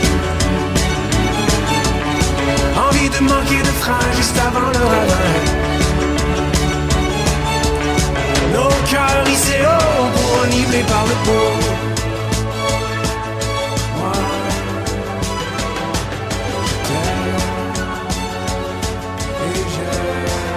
On tape du pied. Oui, La on Évasion. on Ouais, donc, le style. Ouais, on reconnaît le style. Donc, il a confirmé qu'il travaille euh, sur un nouvel album. Allez voir euh, le vidéoclip euh, qui est magnifique également. Donc, Patrice Michaud, un beau retour pour lui. Ça fait du bien là, de commencer à avoir vraiment des nouvelles chansons comme ça, des artistes qu'on aime. Merci Anaïs. Et on va euh, faire un- une, une remarque euh, parce qu'on a les images en direct de la manifestation, une grande manifestation à Ottawa euh, contre le racisme, évidemment. Et il y a un participant de Marc, euh, Vincent. Oui, euh, qui habite, euh, enfin, qui reste, il demeure habite dans le secteur. ouais. C'est M. Trudeau, Justin Trudeau, qui euh, fait une apparition euh, présentement là, en- directement dans la foule de la manifestation à Ottawa. Évidemment, il y a plusieurs gardes du Le, corps le de 2 présents. centimètres- le 2 cm est respecté. En fait, honnêtement, j'observais vraiment presque tout le monde a un masque, par contre. C'est vrai Euh, qu'il y a beaucoup de masques, mais le 2 mètres 0 Non, non, c'est pas, euh, pas- ni, ni pour M. Trudeau qui porte le masque, mais qui est allé prendre un bain de foule. Évidemment, l'image détonne parce que une des images qui a été forte dans les derniers jours, c'est M. Trump qui a fait écarter tout le monde pour de, toute la manifestation pour se rendre à l'église avec sa Bible, alors que M. Trudeau, lui, se présente directement dans les gens. Alors là, il est debout, bouge pas, solennel parmi la foule. Alors c'est ce qui se passe en ce moment à Ottawa. Merci Vincent, on va aller à la pause. Mario Dumont. Il s'intéresse aux vraies préoccupations des Québécois. La santé, la politique, l'économie. Le retour de Mario Dumont. La politique, autrement dit. Alors, ça a suscité pas mal de questions. Euh, le comment de ces nouveaux euh, ces nouvelles autorisations de faire des sports d'équipe. il y avait beaucoup de journalistes qui se grattaient la tête hier, qui posaient des questions euh, sur tous les sports. Et on va en parler tout de suite avec euh, Pascal Fleury, qui est entraîneur de basketball, habitué de camp, généralement l'été. bonjour Pascal. Bonjour à vous. Alors, qu'est-ce qui, qu'est-ce que vous comprenez qui va être possible, pas possible cet été, et qu'est-ce que vous faites avec le basket? Ah, c'est, je veux dire, c'est un gros casse-tête. On attendait les, conférences de presse, on attendait les, les, informations qui venaient au compte-goutte. C'est un peu compliqué parce que M. Legault dit c'est bon, puis après, M. Legault, il y a des sous des, des sous-ministres, puis là, il y a M. Roberge, après, il y a Mme Charret, puis après, il y, a, la santé publique, après, il y a la commission scolaire, la ville, la direction de l'école. puis en dessous de tout ça, il y a, en dessous de tout ça, il y a vous qui essayez, qui essayez de comprendre, là. Exactement. Fait que, quand M. Legault a dit oui, moi, j'ai dit, est-ce que j'ai mon gymnase? Ah, ben non, toutes ces personnes que j'ai nommées doivent parler. Et puis, euh, il y a énormément le cahier de charge de tout ce qu'on doit être capable de faire pour protéger les jeunes, se protéger nous, puis tout ça, il est euh, vraiment épais. Alors, suite à tout ça, j'ai pris la beaucoup de réflexion de ne pas faire mes camps parce que c'était trop, euh, trop contraignant. Donc, vous faites pas carrément pas vos camps? Je ferai pas mes camps parce que c'est ça. Il faut que ça soit exclusivement à l'extérieur, puis pas le droit de de, de faire des, des duels. Le sport de basket, c'est un sport de duel. Avec le, 2 mètres, c'est pas vraiment un duel. Là. Ça enlève l'essence, le plaisir du jeu. Puis euh, moi, je, je, suis fier de dire que les gens viennent dans mes camps et ils s'amusent. Alors, euh, moi, ma personnalité, je suis un gars jovial et tout ça, puis j'aime ça de prôner cet esprit-là, de basket, un jeu. Je suis obligé d'aller au camp puis faire la police. Non, non, recule, non, tu peux pas être là. Ok, fais ça. Mais, mais ceux qui. Ouais, mais je vous la pose, vous, vous qui avez travaillé avec des jeunes, ceux qui, mettons, dans le soccer, ou ceux qui vont essayer de le faire, on va être rendu, mettons, reportons-nous là, en juillet, on, on dit qu'on va commencer à faire des matchs à la fin juin. Croyez-vous ça qu'ils vont être capables d'organiser un match de soccer puis de faire respecter en tout moment à des jeunes de 10 ans la distanciation de 2 mètres? Ben, le truc, c'est qu'aujourd'hui, ce que je vous dis, ça va peut-être changer demain. C'est que les lois, ils risquent de changer d'ici là. Tu sais, ça si on suit la logique, ils nous ont parlé il y a, deux semaines, puis là, ils vont nous parler en deux semaines, une autre deux semaines. Fait que rendu au mois de juillet, on va peut-être être rendu être au stade 3. Puis le stade 3 va peut-être hmm. permettre ces choses-là. Mais on prend l'exemple, tu prends les inscriptions, on dit OK, puis là, la deuxième vague de, de, de, choses commence, il faut rembourser les gens, euh, c'est compliqué, il pleut, il faut les rentrer dedans. Avant de sortir, il y a, il y a trop de paramètres imprévisibles puis contraignants. Alors, euh, c'est possible de faire jouer les jeunes. On l'a mmh. fait, les parents pas. Je viens toujours de raccrocher qu'un papa qui me dit Mon enfant, il s'ennuie, il veut jouer, qu'est-ce que tu peux faire pour moi? Monsieur, j'aimerais bien faire ça. Puis, dans tout ça, oui, moi j'ai 50 ans, fait que je suis plus à risque que n'importe qui d'autre. Mmh. Ben oui, c'est ça. Eh, mais faites-vous quand même quelque chose euh, cet été au niveau basket? Oui, oui, c'est ça. Là, je vais organiser des choses 100% à l'extérieur. Je vais organiser des ligues de 3 contre 3, le nouveau sport qui, qui devait être aux Olympiques cet été, qui devait être un nouveau sport. Je vais organiser comme des, des, choses d'élite basket, c'est-à-dire des jeunes qui veulent faire des apprentissages sur juste être la technique. Comme on dit, comme euh, Mme Chara dit, des drills. Et puis, euh, je vais aussi organiser des choses pour les plus jeunes, les jeunes de 8 à 11 ans. Ça va être comme une animation basket. Mais ça, tout ça, ça va être dehors. Il va y avoir des consignes très strictes. Les parents vont devoir, signer une décharge en disant que s'il y a du COVID, je ne suis pas responsable. Puis c'est pas mal tout ce que les sports vont être obligés de faire aussi. Mhm. Ils sont euh, fédérés euh, par leur, euh, leur, euh, leur discipline sportive. Ouais, parce que les fédérations sportives là-dedans sont un peu euh, sont un peu coincées. Mettons, vous autres, dans, dans le basketball, euh, ils font quoi, Basketball Québec, avec tout ça? Le basketball Québec, ils vont faire comme toutes les autres fédérations, ils vont mettre un, ordre à suivre, les différentes étapes, comment ils vont déconfiner le sport. Et puis, euh, moi, en tant qu'organisme assuré, euh, je dire, sanctionné par la fédération, je vais devoir suivre leur, leur marche qu'ils vont mettre en. qui va être. euh, je veux dire, euh, qui va être mise en. sur le marché. Alors, euh, tu sais, Hockey Québec l'a déjà sorti, Baseball Québec l'a déjà sorti. Basketball Québec va le sortir la semaine prochaine. Fait que toutes mes activités vont devoir être alignées avec ce qu'ils ont dit pour que je sois sanctionné. Si je si je ne fais pas ce qu'ils me disent, je ne suis pas sanctionné. Alors les jeunes deviennent euh, livrés eux-mêmes. Que je, je me mets à risque dans ce cas-là. Eh bien, pas simple. pas simple même pour les pros, les pros du domaine. complexe. Ouais. Euh, un, un mot sur euh, ce qui se passe. Il faut que je vous en parle. euh, ce qui se passe, euh, parce qu'il y a plusieurs sportifs qui se sont exprimés sur les manifestations aux États-Unis. évidemment, sur la situation de, de George Floyd elle-même au départ.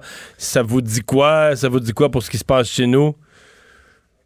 Ben, je dirais que la profession raciale est différente au Québec. Euh, Est-ce que j'en ai déjà vécu? Oui.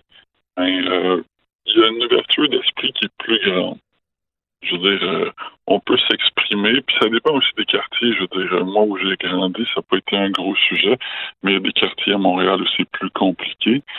Il y avait besoin d'une ouverture d'esprit. Je veux dire, moi, je suis enseignant, puis je dis à mes élèves, je dis, il y a une race il y a la race humaine. Notre sang, il est bleu à l'intérieur. On a un différent visage, mais à l'intérieur, on est tous pareils. Alors, jugeons l'humain pour individuellement et non euh, regroupé par race et des choses comme ça. Euh, ça va, ça a fait changer le mal de place. Les gens parlent plus du COVID, ils parlent de George Floyd. Mais euh, à quelque part, je pense que les gens vont s'unir parce qu'il y a plein de gens qui se mettent ensemble pour euh, parler de cette cause-là. Puis ça va. Je pense que les gens, ça va leur permettre de dire écoute, on est tous des humains, puis euh, on est plus forts ensemble que séparés. En tout cas, j'espère que c'est le message que les gens vont entendre. Pascal Fleury, merci beaucoup d'avoir pris le temps de nous parler. Au revoir. Bonne chance. On s'arrête pour la pause. Dans un instant, on va faire le tour de l'actualité internationale avec Normand Lester. Le retour de Mario Dumont. Pour nous rejoindre en studio, Studio à commercial cube.radio. Appelez ou textez 187 Cube Radio. 1877 827 2346. On est de retour. euh, C'est l'heure de faire le tour euh, du monde, de ce qui s'est passé dans le monde cette semaine. Normand Lester, bonjour. Bonjour. Bon, évidemment, difficile de ne pas parler de toutes les séquelles qui ont suivi l'assassinat de George Floyd à Minneapolis. Ouais. Hein, il y a plus de 100 villes américaines là, qui sont perturbées par des troubles raciaux. Hein, c'est, sans précédent là, dans l'histoire contemporaine des États-Unis. Il faut remonter à la fin des années 60 avec l'assassinat de Martin Luther King pour voir quelque chose de semblable, mais ça a aussi des effets psychologiques et sociétals qui sont particuliers tellement que il me semble qu'après le printemps arabe, là, on semble assister à une espèce de printemps américain. En tout cas, on voit partout tout le monde, des gouverneurs d'État, des chefs de grandes entreprises, euh, passer en ondes en disant maintenant c'est fini la discrimination raciale, on va tout changer et puis on va de euh, le pays de nouveau les tensions raciales vont être abolies et puis on va aller vers la concorde et la bonne entente. Mais moi, je vois pas comment ça peut changer. Au contraire, si on regarde ce qui se passe actuellement au, aux États-Unis, ben l'écart entre les riches et les pauvres augmente, le nombre de pauvres augmente et justement les minorités raciales, dont les Noirs, sont parmi les, pauvres qui sont de plus en plus dans, dans la pauvreté. D'ailleurs, ce matin, je ne sais pas si vous avez vu, mais les chiffres du chômage aux États-Unis sont sortis. Effectivement, il y a eu une baisse d'à peu près 2 là, du taux de chômage, mais c'est chez les Blancs. Chez les Noirs, le taux de chômage a augmenté. Donc, euh, est-ce que, euh, est-ce que tout à coup les Américains très rapidement vont changer? Ça me surprendrait. Hmm. Mais une chose est certaine, c'est que Donald Trump va tenter d'exploiter les tensions raciales, les troubles raciaux actuels. Mais est-ce qu'il a bien, est-ce qu'il a bien réussi, ouais. Est-ce qu'il a bien réussi cette semaine? Au début de la semaine, bon, il essayait de jouer la carte de la loi et l'ordre, mais il me semble que toutes ces, ces interventions avec l'utilisation de l'armée, euh, sa visite là, à, sa- à l'église, une Bible à la main pour un photo-op, il me semble que ça n'a pas super bien tourné, là. Non, ça a même tourné très, très mal. Tu t'en rappelles, le secrétaire à la Défense, Mark Asper, a déclaré qu'il n'approuvait pas Trump, là, qui avait l'intention euh, euh, euh, d'invoquer la loi sur l'insurrection de 1807 pour permettre à l'armée d'intervenir dans des manifestations raciales. D'ailleurs, le secrétaire à la Défense, Mark Asper, a donné l'ordre à deux unités militaires qui, étaient, euh, qui étaient déployées euh, en banlieue de Washington de retourner à leur base. Moi, je pense que l'avenir de, de, de Asper en tant que secrétaire à la défense là est menacé.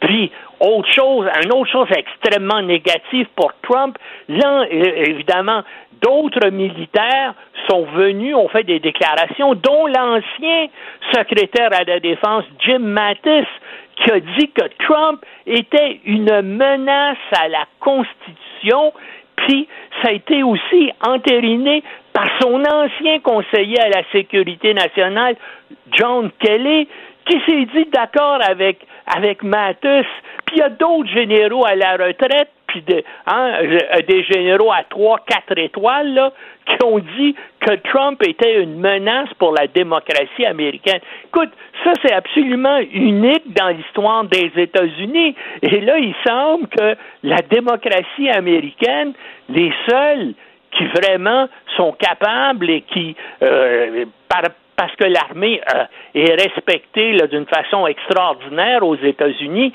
et ça, ça va être extrêmement défavorable. J'ai hâte de voir les prochains sondages. Mhm. Déjà, les premiers qui sortent là, depuis le début des troubles, il y a une dizaine de jours, sont extrêmement défavorables à Trump, mais le fait là que de nombreux chefs militaires américains décident de le, de le dénoncer, ça aussi, là, ça va lui nuire politiquement. Mais on ne sait jamais comment cet individu-là va euh, réagir. Mais, et- mais actuellement, le pays est complètement Mhm. bouleversé et puis bien, bien sûr, il n'y a plus personne qui parle du coronavirus, mais moi je voyais tous ces gens-là, des, ces centaines de milliers de personnes-là, dans toutes ces villes américaines-là, il y en avait bien sûr qui portaient des masques, mais il y en avait aussi qui n'avaient pas de masque. Je me dis, on va voir là, dans une quinzaine de jours si ça va avoir des... Ouais, un euh, effet des sur la propagation, sanitaires. effectivement. Hey, tu voulais nous parler du prince saoudien Mohamed Ben Ben Salman. Euh, on a moins parlé de lui cette semaine, mais il y a néanmoins un gros événement là-bas, là. hein? Oui, qui a pris en otage les deux enfants d'un ancien chef des services secrets d'Arabie saoudite qui est réfugié au Canada, ici, en Ontario. Son nom, c'est Saad Al-Jabri. C'était un proche collaborateur de l'ancien ministre de l'Intérieur et qui était en fait le premier prince héritier, Mohamed bin Naïef, puis a été évincé par Mohamed bin Salman à l'été 2017. Là, dans, c'était, un coup d'État de palais. Mais donc, tu dis, il a enlevé, détient en otage ses deux enfants? Oui, il détient en otage euh, les deux enfants. Euh, ils, ils- ils sont, ils sont littéralement là, euh, le père euh, donc Saad Al Jabri qui est en Ontario. Sait pas qu'est-ce que où, où sont ses enfants actuellement, mais euh, écoute, c'est, troublant comme tu sais.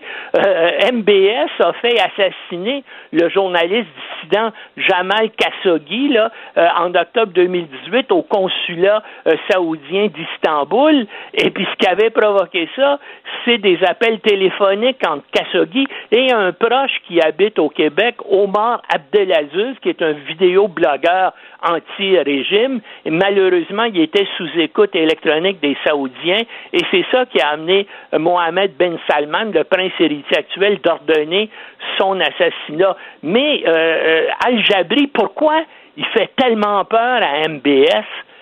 C'est que il connaît tous les secrets de la famille régnante d'Arabie saoudite. Et puis, je suis sûr, moi, qu'il a été longuement interviewé par le Service canadien du renseignement de sécurité et aussi par la, par la CIA pour, bien sûr, avoir une partie de ces secrets-là. Maintenant, est-ce qu'il les a dévoilés? Peut-être qu'il a peur, bien sûr, à ce qui peut arriver à ses enfants. Mais ce qui est remarquable aussi, c'est que Al-Jabri a d'abord fui aux États-Unis.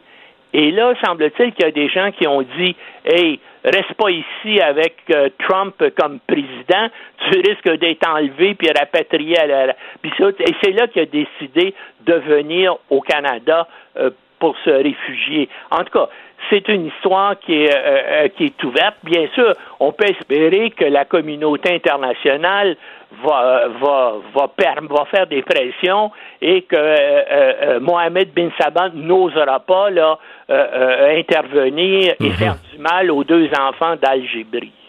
Bon, parlons euh, euh, à cette date-ci, ben, en fait, au 4 euh, juin en général, il y a des commémorations de la répression des manifestations à la place Tiananmen. Et euh, ben là, les choses se passent pas à la normale cette année à Hong Kong avec les interventions de la Chine. Non, puis en la, la place Tiananmen, ça a fait 2000 morts. Tu te rappelles, puis on, on, on, les voit maintenant beaucoup à la télévision, le courage du jeune homme là qui s'est tenu debout devant une colonne de tanks qui se déployait, arrivait pour réprimer les manifestants. Il s'est tenu debout devant les chars d'assaut et puis effectivement, il les a bloqués. Je me demande ce qui était, ce qui est arrivé à cet homme-là. On, on le sait pas, mais c'est, l'image qui nous reste là euh, de, euh, des troupes de la place Tiananmen. Mais actuellement, je pense qu'avec tout ce qui se passe à, à, Hong Kong, puis là, ça va faire presque un an là qu'il y a des troupes continuellement. Bien sûr, le Parlement dominé par les par les communistes à Hong Kong a voté une loi là dite de sécurité nationale, c'est essentiellement quelque chose qui permet au gouvernement pro-chinois d'arrêter quelqu'un pour toutes sortes de motifs plus ou moins futiles. Par exemple, si tu fais des farces sur l'hymne national chinois, tu risques d'être Oui, c'est la nouvelle affaire, ça, là. Hein? Ben oui, ben oui, mais c'est simplement un prétexte parce que je pense que les communistes chinois ont peur que si ça continue à Hong Kong de cette façon-là, peut-être que ça va finir par se propager ailleurs en Chine, d'autant plus qu'à cause de la crise du coronavirus, la Chine connaît aussi, comme bien sûr tous les États de la planète, des séquelles économiques importantes de cette, euh, de cette histoire-là, de, de cette crise sanitaire-là. Maintenant, est-ce que ça va, ça risque de créer de l'insatisfaction? Puis dans d'autres grandes villes chinoises, est-ce que les gens vont regarder à, Hong Kong? Mais en tout cas, les Chinois, le Parti communiste chinois, ça le préoccupe, mais surtout, semble-t-il, parce que là, il a dit, ben, les Américains et tout le monde est empêtré dans d'autres problèmes, des problèmes intérieurs, semble-t-il qu'il y a des menaces, il y a une menace grandissante, là, vis-à-vis l'autre territoire chinois indépendant, c'est-à-dire l'île de, euh, de, Taïwan. Et dans, dans les médias de propagande du Parti communiste chinois, on attaque de plus en plus Taïwan et semble-t-il que même les Américains se préoccupent un peu parce qu'ils s'arrangent toujours, depuis à peu près un mois, d'avoir des bateaux de guerre euh, qui, dans le détroit de Formose, entre l'île de Taïwan et la Chine continentale. Donc, est-ce qu'on risque d'avoir des nouvelles tensions en mer de Chine méridionale et sur le territoire chinois? C'est possible. à surveiller. Eh, merci Normand, bonne semaine. Bonne semaine. Et on va tout de suite parler sport avec euh, Jean-Charles. Salut Jean-Charles. Salut Mario. Alors, c'était une des questions qu'on se posait pour la reprise de la Ligue nationale. Est-ce que l'une des deux villes pourrait être dans l'Ouest canadien? Euh, tu penses que c'est pas sur la bonne voie? Ben, il y a encore de l'eau dans le gaz. Là. Justin Trudeau qui n'a pas montré d'ouverture à un assouplissement des règles en vigueur afin de satisfaire les exigences de la Ligue nationale de hockey. Le premier ministre du Canada qui a soutenu Mario que les joueurs et membres du personnel des équipes qui franchiraient la frontière canadienne devraient tous respecter la quarantaine obligatoire de 14 jours avant quoi que ce soit. Autrement dit, là, le premier ministre du Canada ne veut pas avoir l'air d'offrir des privilèges à des professionnels bien nantis de la Ligue nationale de hockey au détriment des euh, demandes euh, que l'on fait aux simples citoyens. Clairement, c'est ça. Là. Mais il y a un enjeu économique derrière ça. 50 euh, personnes par équipe, 12 équipes, 600 personnes qui débarquent. On parle de 600 chambres d'hôtel pendant à peu près un mois. Les restaurants. Ouais, dans une période où le tourisme est à terre, là? Ben voilà. Alors, c'est une quantité non négligeable. Il faudra voir comment ça. Les négociations se poursuivent. Là, c'est pas encore réglé. Parce qu'évidemment, la Ligue nationale, qui habituellement n'en a que pour le marché américain, là, elle aime ça le Canada à 74 cents en pièce, tu comprends? Parce que ça coûte un petit peu moins cher de relancer les activités de ce côté-ci de la frontière. Alors, il faudra voir. Je rappelle qu'il y a Toronto, Edmonton et Vancouver qui hurlent qu'elles sont toutes trois prêtes à recevoir l'une des deux associations de la Ligue nationale pour le tournoi C'est pas au niveau des villes. Les villes sont, les villes sont affamées, sont intéressées d'avoir ah, oui, ça. Aucun Ah. doute. OK. Aucun doute. Euh, bon, parlons-en des équipes de la Ligue nationale parce que dès lundi de la semaine prochaine, euh, ils peuvent rouvrir leur centre d'entraînement. Phase 2 du déconfinement de la Ligue nationale qui va de l'avant. Selon certaines sources, toutefois, le Canadien va attendre avant de procéder à la réouverture du complexe d'entraînement de Brassard où il n'y a même pas de glace, Mario. On continue de faire des travaux. On profite de la crise actuelle pour apporter des modifications et des travaux qui devaient être faits au complexe d'entraînement de l'équipe. Puis d'autre part, la vraie raison, il n'y a pas un mot du chat. Il y a Jonathan Drouin qui est là, il y a Paul Biron qui est là, il y a Philippe Dano qui est pas trop loin. Tous les autres sont ailleurs au Canada, aux États-Unis ou en Europe. Par contre, les Penguins de Pittsburgh, eux, ont déjà une douzaine de joueurs qui euh, sont prêts à joindre le centre d'entraînement de l'équipe à Pittsburgh, dont la star Evgeny Malkin qui va se rapporter au cours des prochains jours. Malkin qui était terré en Floride avec euh, euh, quelques autres joueurs russes de la Ligue nationale de hockey. Je rappelle que les Pingouins sont les éventuels adversaires du Canadien au premier tour, le tour de show. Mais là, on dirait que ce que tu nous dis, là, ce que tu nous dis, c'est que les pingouins se pratiquent, se préparent, sont, sont sur le gun, puis que les Canadiens dorment au gaz. C'est tout ça le, Ben, le résumé? Bra- Brandon Gallagher patine à Vancouver. On présume que Carey Price euh, s'entraîne. C'est ce que Stéphane White m'a dit plus tôt euh, cette semaine. Enfin, c'est ça. Et, euh, tirons nos propres conclusions. Là, donc, la seule conclusion que je tire, c'est que les pingouins font du rattrapage pour essayer de se relever au niveau du Canadien, point de vue hockey. Là. Ben, en tout cas, moi, je te dirais ceci. Les Pingouins avaient des ambitions de remporter une autre Coupe Stanley ce printemps et le Canadien avait l'ambition de gagner la loterie Lafrenière. OK. Euh, C'est tout un bon, résumé. Bon, repêchage, euh, repêchage de la Ligue de hockey junior majeur ce soir. Alors, les Olympiques de Gatineau euh, possèdent ce repêchage, ni plus ni moins. Ils ont quatre choix en première ronde, dont les choix 1, 2 et 4. L'espoir Tristan Luneau, qui est un joyau, Marion, un défenseur extraordinaire de la Mauricie, c'est la cible des Olympiques, mais lui, il s'est commis pour avoir une bourse euh, complète à l'Université du Wisconsin pour joindre l'équipe des Badgers dans deux ans. L'affaire, c'est que s'il, passe plus de 48 heures avec une équipe junior, il perd son admissibilité pour les collèges américains.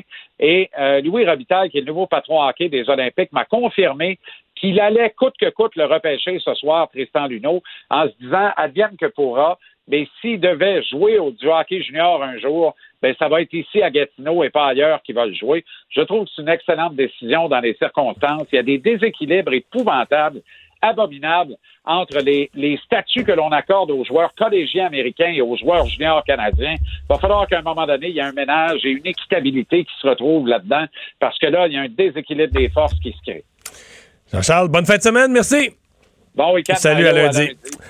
Alors Vincent, ben, M. Trudeau qui est toujours présent à Ottawa. Oui, rappelez depuis plusieurs minutes euh, le premier ministre qui est présent au milieu de la foule euh, dans cette marche donc à Ottawa pour dénoncer la violence policière envers les Noirs. Il faut dire qu'il est, parce que le rassemblement est contraire à la loi provinciale, hein, parce qu'on ne respecte pas le, 2 mètres et tout ça. M. Trudeau a son masque comme à peu près tout le monde. Alors on avait fait preuve de tolérance au dire des policiers d'Ottawa. Alors que demain, à grande manifestation également à Washington, alors ce sera surveillé aux États-Unis et ici à Montréal, à Sherbrooke également, manifestation prévue dimanche. Combien ça va, comment ça va tourner? Ce sera à suivre ce week-end. Merci Vincent, merci à vous d'avoir été là. On se retrouve lundi. Dans un instant, on est avec l'équipe de LCN. Cette émission est maintenant disponible en podcast. Rendez-vous dans la section balado de l'application ou du site cube.radio pour une écoute sur mesure en tout temps. Cube Radio, autrement dit. Et maintenant, autrement écouté.